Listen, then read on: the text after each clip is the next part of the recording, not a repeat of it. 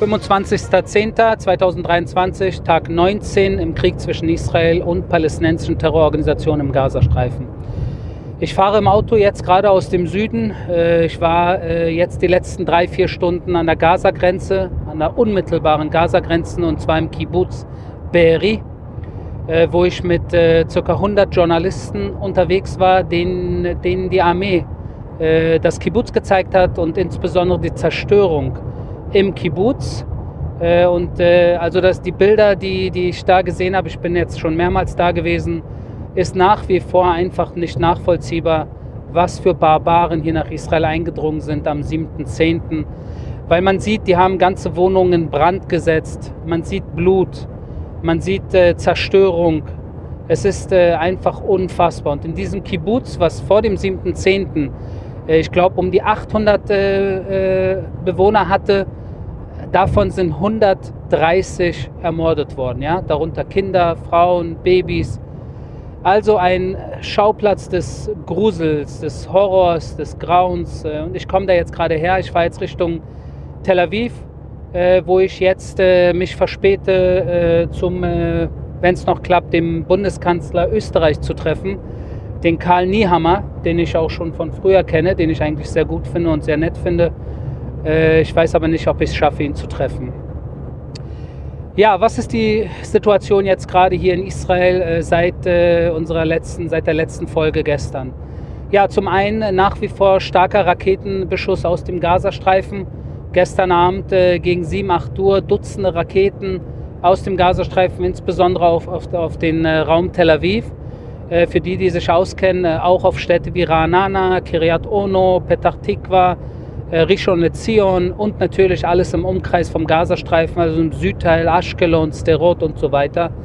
Dutzende Raketen, dann auch in der Nacht, 1 Uhr nachts, 2 Uhr nachts, 4 Uhr nachts. Also die Terroristen machen weiter, schießen weiter und ich werde auch oft gefragt, wie kann es sein, dass die nach zweieinhalb Wochen immer noch schießen können und ja, wer, wie gesagt, sich in den letzten 17 Jahren eigentlich nur äh, mit äh, Terrorinfrastruktur aufgebaut hat, alles, was in den Gazastreifen reingekommen ist, um sein Terrornetzwerk auszubauen, ja, also auch Dinge, die in den Gazastreifen reingelassen wurden, die eigentlich der zivilen, der, der Zivilgesellschaft äh, dienen, ja, also zum Beispiel Wasserrohre, Elektrizität, alles, was mit Elektrizität zu tun hat, alles, was zum Beispiel mit Häuserbau zu tun hat, Zement und so weiter und so fort wurde natürlich von den Terroristen in den letzten 17 Jahren äh, für ihren Ausbau ihres äh, Tunnelnetzwerkes, ihres äh, Raketen, der Raketenentwicklung, Drohnenentwicklung und so weiter und so fort genutzt.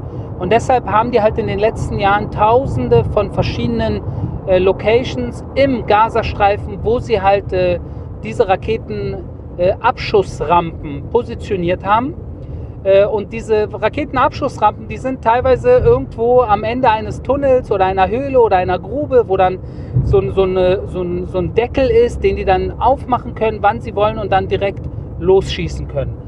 Und das sind halt, wie gesagt, sehr viele äh, Orte im Gazastreifen, wo die diese äh, Abschussrampen platziert haben. Natürlich sind alle Abschussrampen in unmittelbarer Nähe von äh, Wohngebäuden, Wohnblöcken, von Krankenhäusern, Schulen, Kindergärten, Moscheen und auch UN-Gebäuden.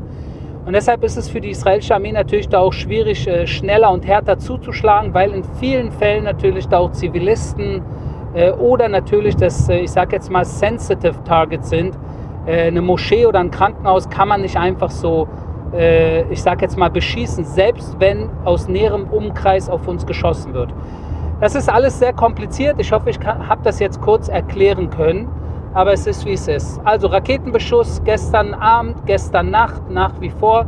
Dann gab es gestern Abend einen Infiltrationsversuch von einer Terrorzelle der Hamas-Marine. Die haben eine Art Elite-Kommando äh, in den letzten Jahren ausgebaut. Äh, die haben auch was drauf.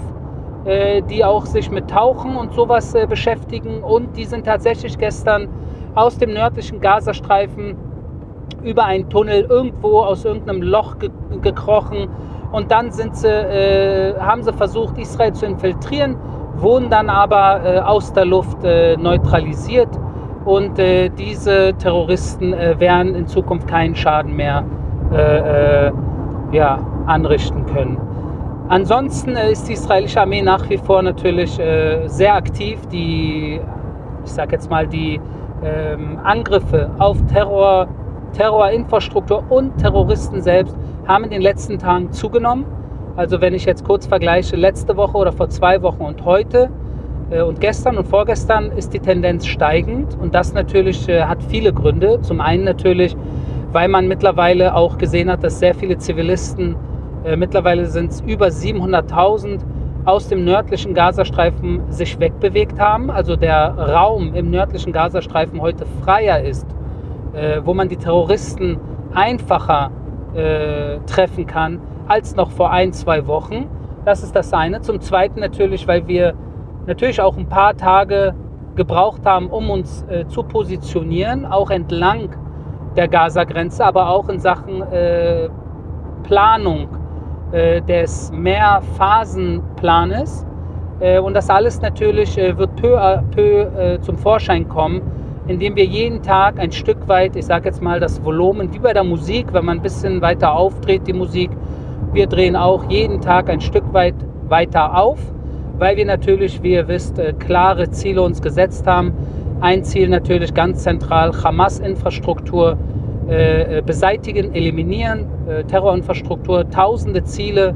Das wird noch eine Weile dauern und natürlich Terrorköpfe, führende Köpfe der Hamas, islamischen Dschihad und auch alle Terroristen, die aktiv und passiv beteiligt waren an dem Massaker vom 7. Oktober.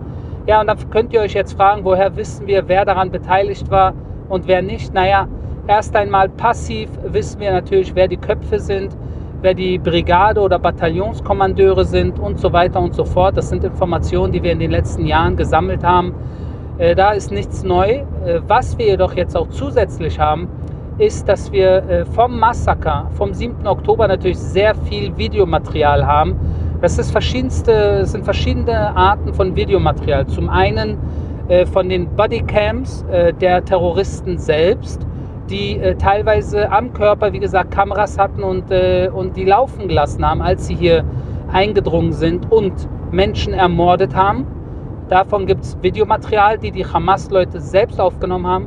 Dann gibt es Material von Hamas-Terroristen, wie sie mit ihrem eigenen Handy äh, Situation aufgenommen haben und geprahlt haben.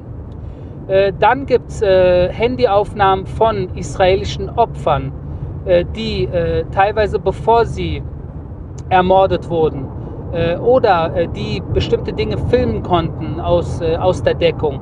Das sind auch nochmal Aufnahmen, die es gibt. Und es gibt Aufnahmen von der Hamas und auch Israelis, die auf sozialen Medien alle möglichen Situationen ins Netz gestellt haben. Äh, die Hamas zum Beispiel insbesondere auf äh, Telegram und auf Facebook, das alles haben wir natürlich in den letzten Wochen äh, uns angeschaut, haben es, haben es innerhalb der Armee uns angeschaut, haben es auch mittlerweile sehr vielen hochrangigen Politikern in Israel und der Welt gezeigt und natürlich auch vermehrt jeden Tag mittlerweile auch internationaler Presse.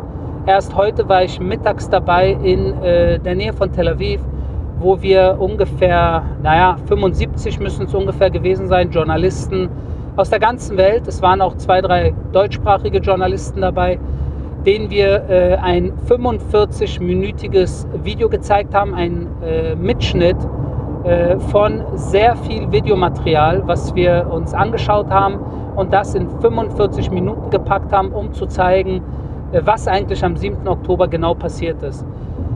Ja, das ist ein übles Video, 45 äh, Minuten der Hölle, des Grauens, des Blutes, des Terrors, der Angst, der Leichen, der verkohlten Körper, der Babys, die, die, die, in, die als Leichen entweder in Blut liegen oder nur in Schwarz, weil sie verbrannt wurden weil das Haus angezündet wurde.